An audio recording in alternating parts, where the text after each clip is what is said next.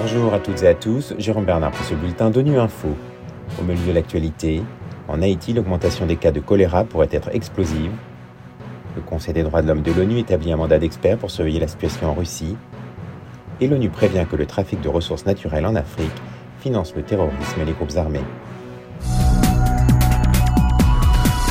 S'adressant hier à des journalistes à New York par vidéoconférence, Ulrika Richardson, coordinatrice humanitaire des Nations Unies en Haïti, a prévenu que les conditions sont réunies pour une augmentation exponentielle, voire explosive, des cas de choléra dans le pays.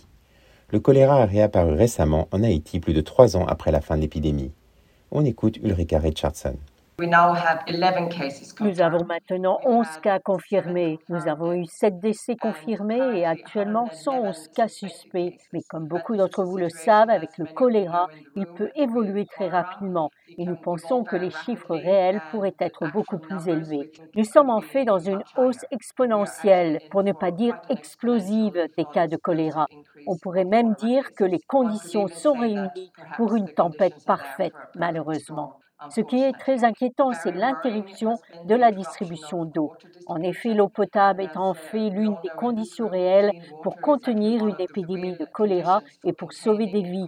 L'eau potable est très difficile à trouver et l'assainissement et les soins de santé sont vraiment gravement touchés. Nous avons demandé la mise en place d'un corridor humanitaire pour que le carburant puisse être acheminé dans la ville et dans le reste du pays afin que nous puissions assurer notre réponse. Carburant, il n'y a pas d'eau potable. Sans eau potable, il y aura plus de cas et il sera très difficile de contenir cette épidémie.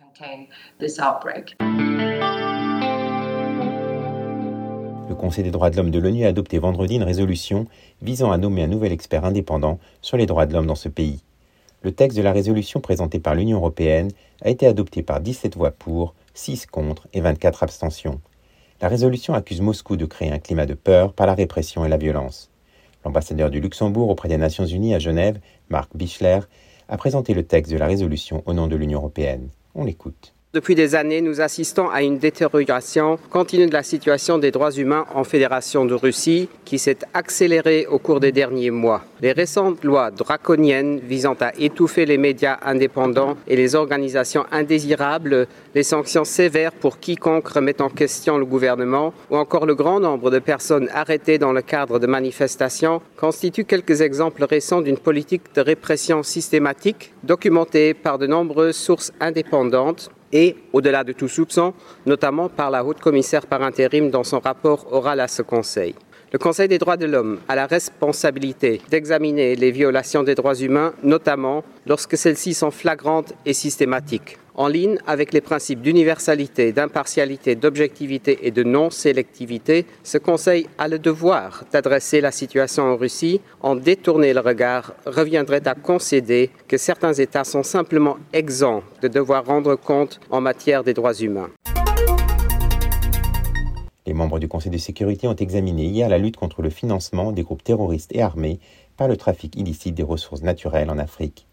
La chef de l'Office des Nations Unies contre la drogue et le crime, Gada Wali, a souligné qu'il était important de mieux comprendre les liens entre le crime organisé et le terrorisme et de combattre les réseaux qui pillent les ressources naturelles pour financer les groupes armés.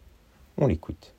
On dénombre 3500 victimes d'actes de terrorisme l'année dernière en Afrique subsaharienne, soit plus de la moitié des victimes à l'échelle mondiale. Le Sahel en particulier subit les assauts de groupes terroristes parmi les plus actifs et les plus meurtriers du monde. Le Conseil de sécurité a exprimé à maintes reprises son inquiétude face au fléau du terrorisme, des activités des groupes armés et des réseaux criminels qui déstabilisent l'Afrique et tirent profit des ressources naturelles du continent. L'exploitation illégale des minerais, tels que l'or, l'argent et les diamants, offrent aux groupes armés, aux groupes rebelles et aux terroristes des sources de revenus importants. Les produits de ces trafics peuvent profiter aux groupes armés qui contrôlent les territoires d'extraction ou les routes de trafic. Ces sources de revenus également obtenues par extorsion ou l'imposition illégale de taxes sur les populations permettent à ces groupes d'acquérir des armes et toute autre commodité visant à préniser leur mainmise sur les territoires et zones de conflit.